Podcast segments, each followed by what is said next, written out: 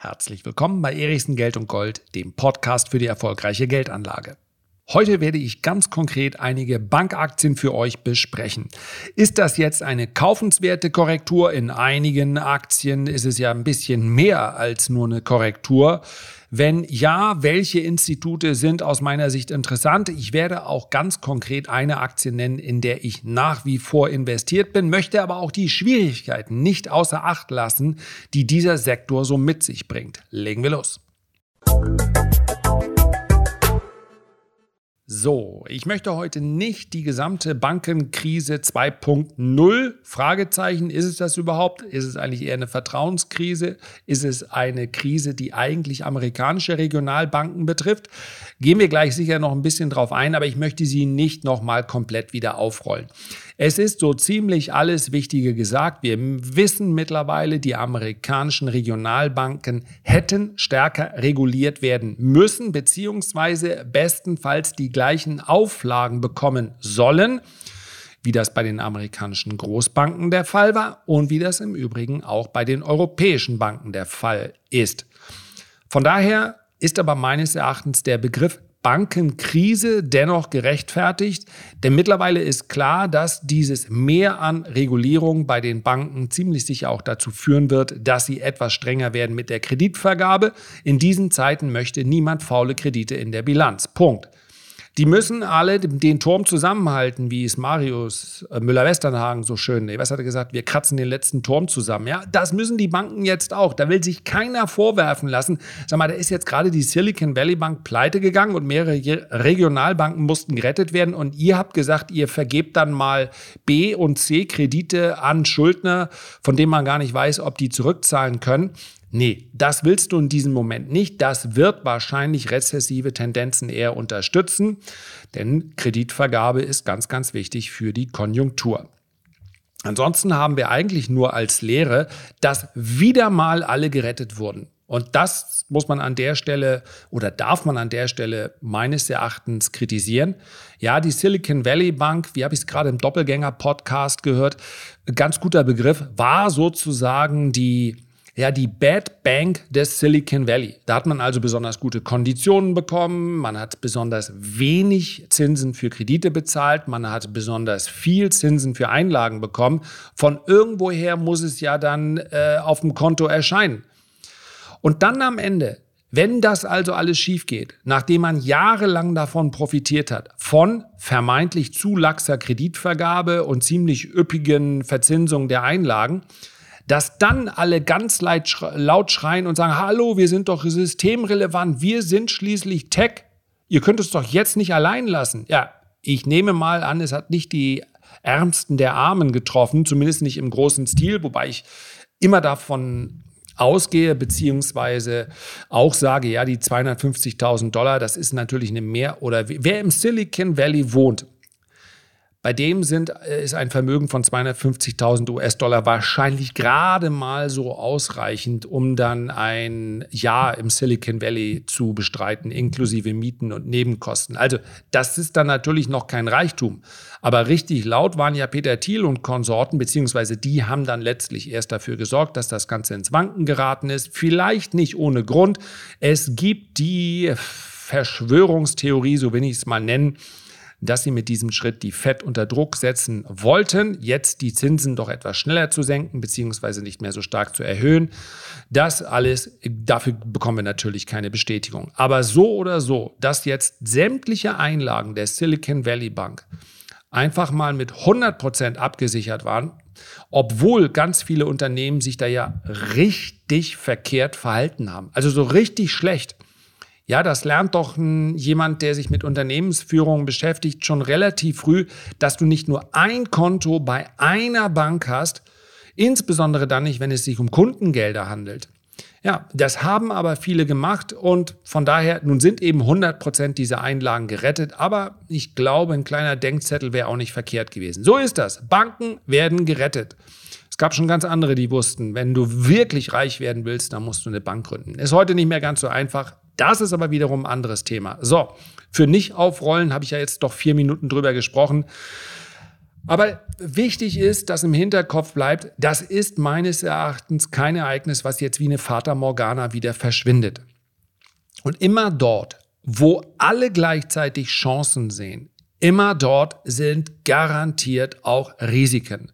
Und das größte Risiko ist meines Erachtens, dass selbst top ausgebildete Analysten es wahnsinnig schwer haben, eine Bankbilanz wirklich von vorne bis hinten mit allen Verstrickungen, Verquickungen zu analysieren. Also wo entstehen Kollateralrisiken, wenn beispielsweise andere Bankinstitute äh, in die Pleite laufen, wie jetzt die Credit Suisse? Wer bitteschön konnte in seiner Analyse auch nur annähernd, ja, diese AT1 Additional Tier 1 Capital, das galt als equity nah, ich möchte es jetzt nicht zu kompliziert werden lassen, es ist ein relativ sicheres Kapital. Und jetzt hat die Schweizer Notenbank gesagt, ja, wir retten die Credit Suisse.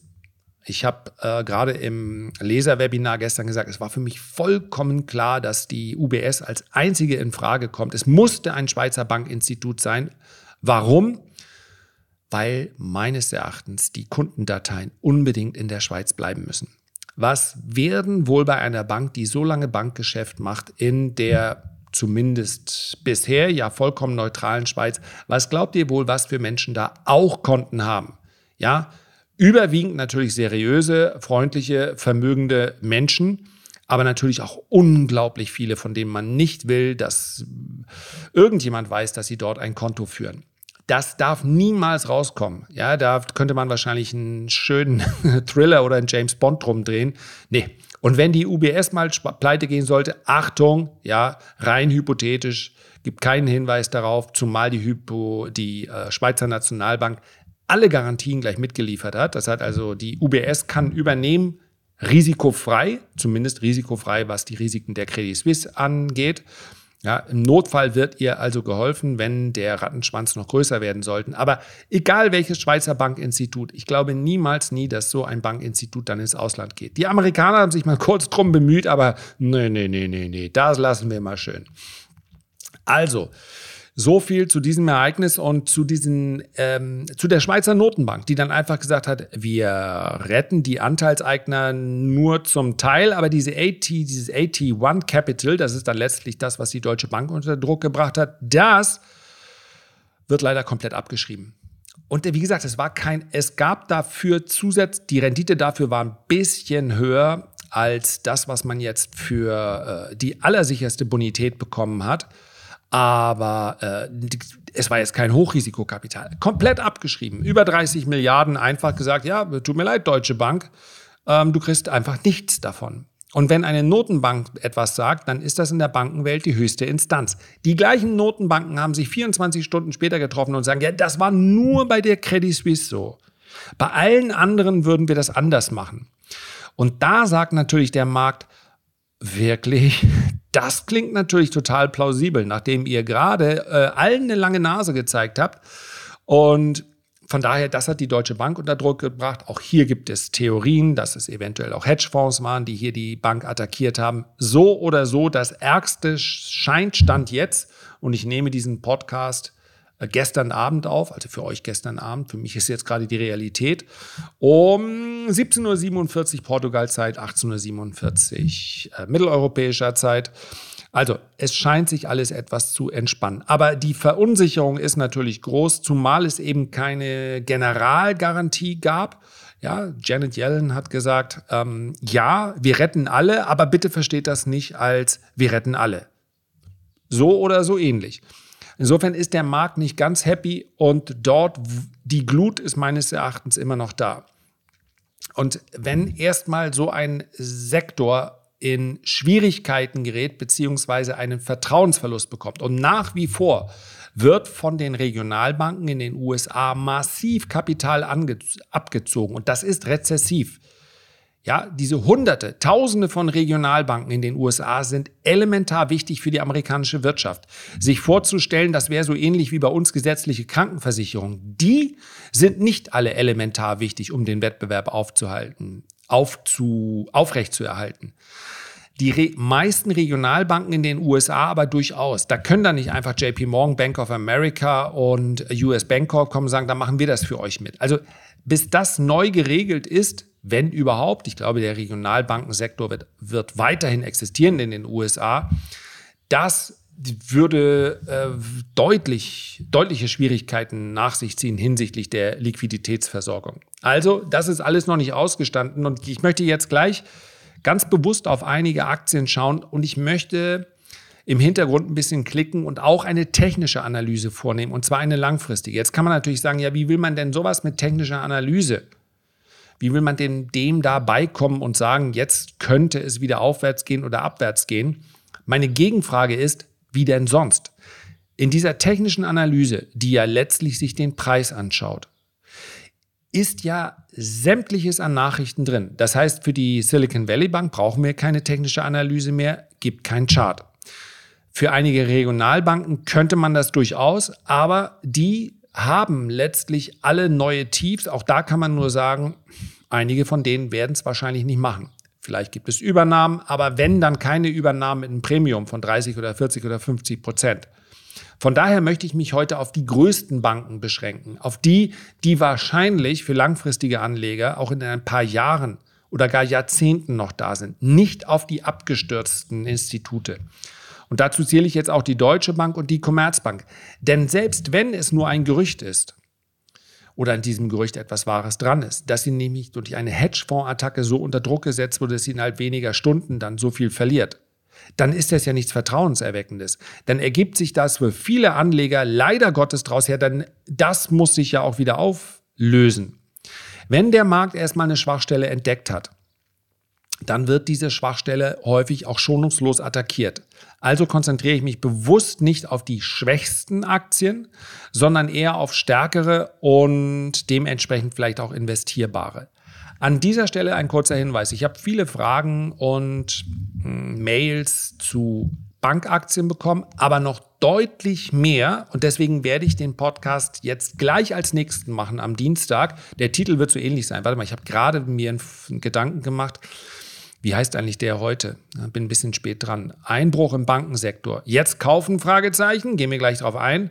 Und dann, damit man es auch gar nicht verpassen kann, nenne ich die Podcast-Folge am Dienstag. Lass mich mal schauen.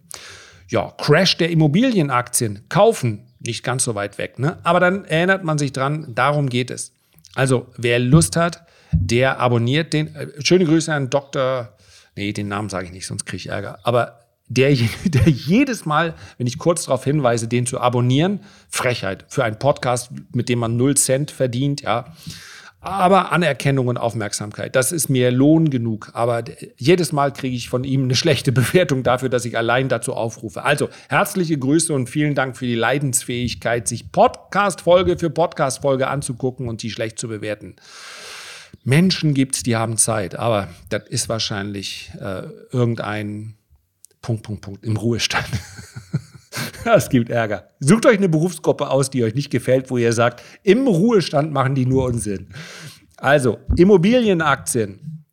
Das wird super spannend und insbesondere deshalb, weil viele also, wir Deutschen mögen unsere Immobilien. Der Deutsche mag die Immobilie als Geldanlage am allerliebsten. Da war mir natürlich schon klar, dass wenn ich vor zweieinhalb Wochen auf dem Erichsen-Kanal ein Video mache, ein kritisches Video über Immobilienaktien, dass das Lack geben würde. Also nur mal kurz die letzten äh, Kommentare, ja. Äh, völlig falsch bewertet. Vonovia ist viel zu niedrig. Äh, warum sollten die irgendeine Immobilie verkaufen? Äh, ich bleibe weiter investiert, beziehungsweise ich kaufe nächste Woche. Warum sollte Vonovia denn? Das zeigt mal wieder, wie sinnlos diese Analysen sind. Das bezog sich jetzt nicht auf mich, sondern auf die ähm, auf Sell-Side-Analysen, die ich da jetzt gezeigt habe, 50 äh, Euro pro Aktie sollen fair gewesen sein und jetzt 18 Euro, völliger Blödsinn und so weiter. Das muss nicht so sein, aber es spricht sehr vieles dafür, dass einfach sehr viele aufgrund der attraktiven Immobilien, äh, Dividendenrendite in Immobilienaktien investiert waren. Und dann mag man es natürlich nicht immer, wenn jemand kritisch über Immobilienaktien spricht. Dabei bin ich langfristig gar nicht so kritisch mit Immobilienaktien. Aber zu diesem Zeitpunkt ist halt, spricht halt ganz viel dafür, dass es für diese, insbesondere für die Commercial Real Estates, zum Beispiel Around Town, eine ganz schwierige Phase ist. Die fallen ja nicht von 8 Euro auf 1,35, weil alle Privatanleger viel schlauer sind und sagen, ihr Trottel, warum verkauft ihr die? Ja, eventuell kann man dem Markt eine gewisse Schwarmintelligenz zutrauen. Es ist nicht jeder Kurseinbruch eine Chance. Und die Aktien, die ich hier besprochen habe, stehen jetzt zwei Wochen später alle 20 bis 25 Prozent tiefer. Und man muss in so einen Abverkauf nicht reingreifen. So, aber jetzt bin ich schon wieder bei Immobilienaktien. Wie gesagt, das, ich werde es nicht nur negativ besprechen, daraus entstehen meines Erachtens auch Chancen, aber wie man die nutzt, dazu, ähm, oder wie ich sie nutzen würde, so muss man das sagen, kann ich ja gar nicht pauschal halten. Dazu mehr am kommenden Dienstag und wer das nicht verpassen will, der abonniert einfach diesen Podcast. Und dann kriegt man, glaube ich, eine Nachricht oder beziehungsweise je nachdem, welches Smartphone man hat, wird einem dann Bescheid gesagt. Gucke mal, die nächste Folge ist hochgeladen. So, Bankaktien. Wir gehen jetzt eins, zwei, drei durch. Die fünftgrößte, die siebtgrößte, die achtgrößte, die neuntgrößte, die zehntgrößte der Welt. Und dann kommt eine, in der bin ich schon ein bisschen länger investiert, war schon mal deutlich im Plus, äh, indirekt investiert. Das wird jetzt zu kompliziert, das zu erklären. Ja, also in keinem öffentlichen Depot. Äh, ich war schon mal deutlich im Plus, habe auch schon mal Dividende bekommen, bin jetzt aber wieder in etwa auf dem Einstand. Das macht es ja umso interessanter. So kleine Trommelwirbel, die geht auch schnell, dann nenne ich die Aktie. Ich habe sie, glaube ich, in der Vergangenheit hier auch schon mal genannt. Warum nenne ich die fünftgrößte, siebtgrößte, achtgrößte, neuntgrößte, zehntgrößte Aktie? Weil ich über westliche Bankaktien sprechen möchte. Wenn mich jemand fragt, kannst du mit kann, wie, inwieweit ist es dir möglich, die äh, eine Bankbilanz zu analysieren, beziehungsweise eine Bankaktie, ein Bankunternehmen zu analysieren, dann würde ich sagen, ich äh, ackere mich an Nährungswerten ab. F äh, sehr aufwendig, sehr schwierig und äh, anders ausgedrückt, mit einer echten Gewissheit, dass ich am Ende sage, jawohl, auf die Analyse mache ich einen Stempel und ich habe mir durchaus die ein oder andere Bilanz in der Vergangenheit schon angesehen den Stempel würde ich mir niemals geben. Von daher halte ich mich sowieso schon gerne aus dem Sektor raus. Ja, es gibt ja durchaus einige Beteiligungsgesellschaften, die machen das. Also Warren Buffett ist Mr. Banking und Mr. Insurance, der kann das sehr gut. Es gibt noch ein paar mehr.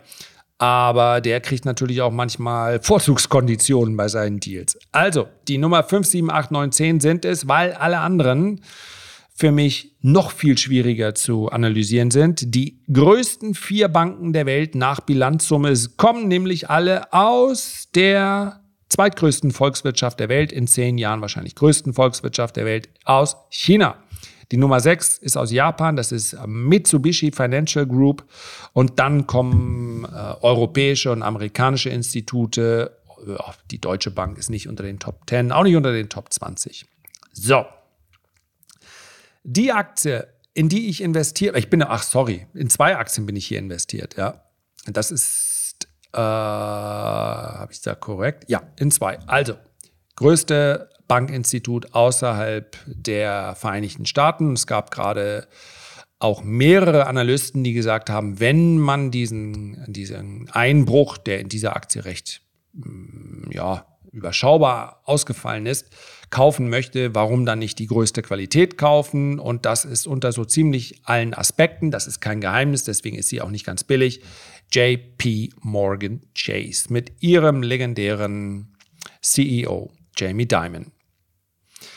So, in die Aktie bin ich langfristig investiert und zwar weniger, weil ich auf Kursgewinne spekuliere, sondern weil ich sie in einem Depot habe, in dem es um passive Einkünfte geht nämlich im Best Vestor Depot.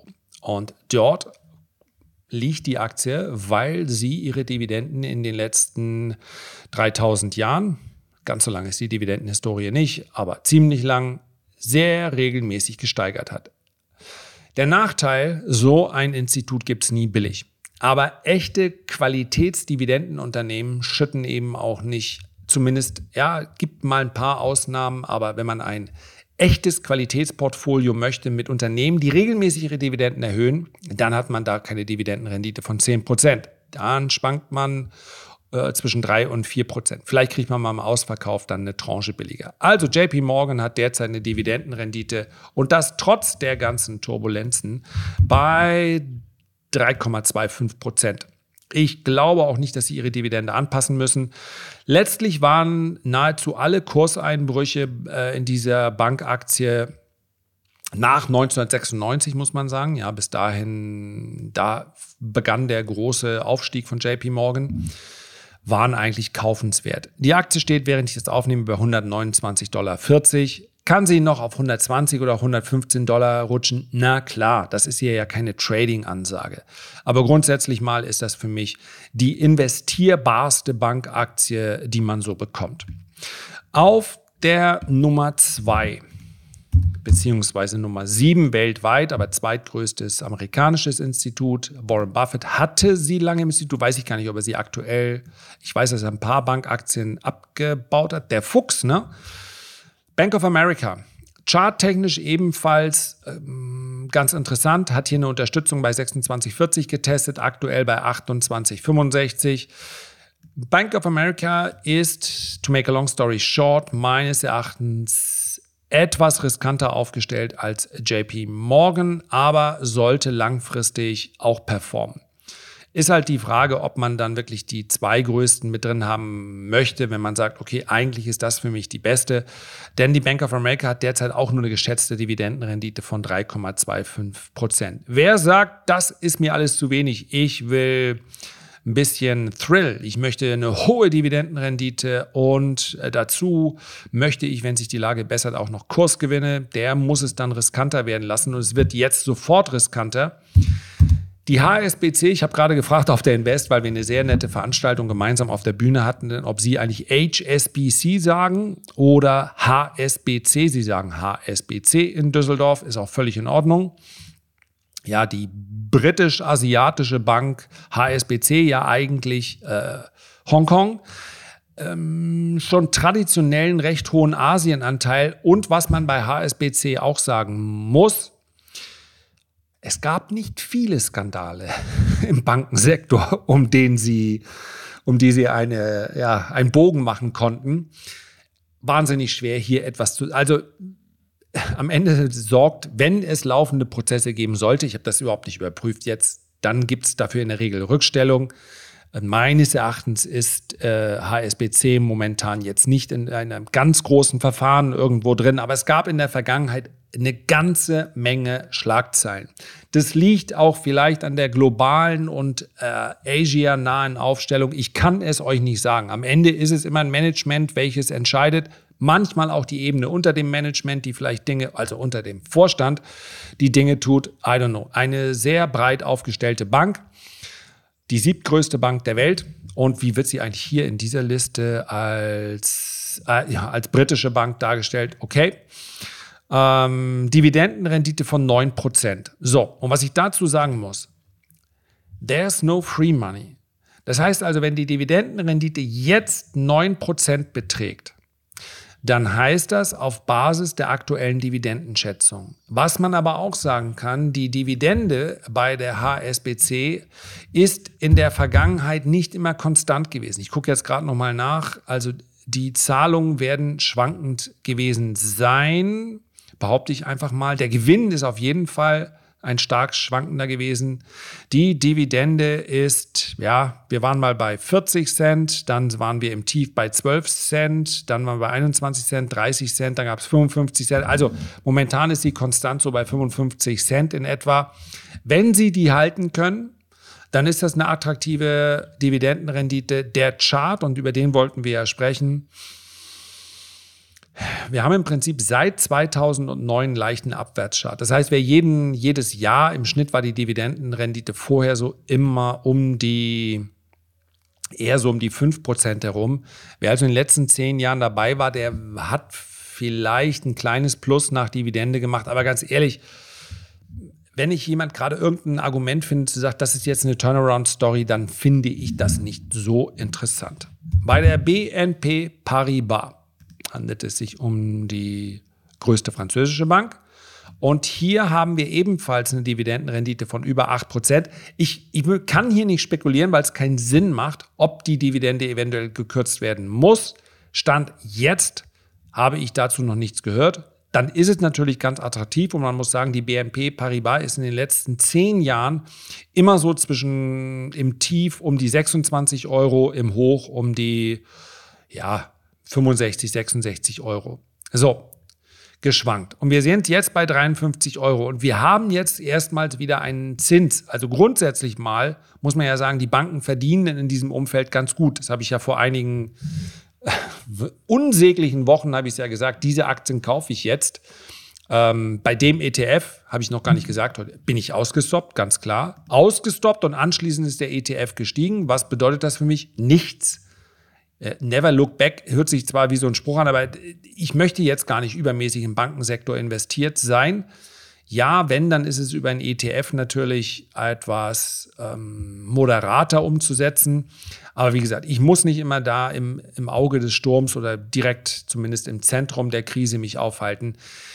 Von daher, ich plane jetzt hier nicht, ich bin dort ausgestoppt mit einem Verlust von 16 Prozent und plane jetzt hier nicht nachzukaufen weil ich eben auch glaube, dass auf Dauer, wenn eine Aktie bei 9% Dividendenrendite steht, entweder ist der Markt eben, sagt er, da kommt noch mehr zur Downside, oder er erwartet, dass die Dividende gestrichen wird, weil dauerhaft hatten sie halt eine Dividendenrendite, die war etwa halb so hoch.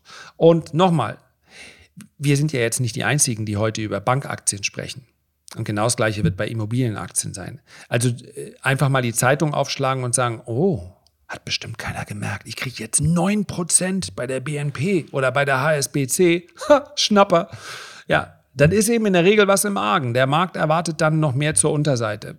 Von daher auch hier charttechnisch habe ich aufgrund des Seitwärtstrends hier überhaupt keine ähm, überhaupt keine Empfehlung, beziehungsweise auch nicht charttechnisch, dass ich sagen kann, bei der JP Morgan und Bank of America haben wir einen klaren Aufwärtstrend, bei der BNP Paribas und HSBC haben wir das eindeutig nicht. Kommen wir zur Nummer 10 weltweit, das ist die Credit Agricole, läuft ebenfalls seit Jahren seitwärts. Naja, und sie hat auch derzeit eine erwartete Dividendenrendite von 7%, aber mich interessiert das eigentlich nicht.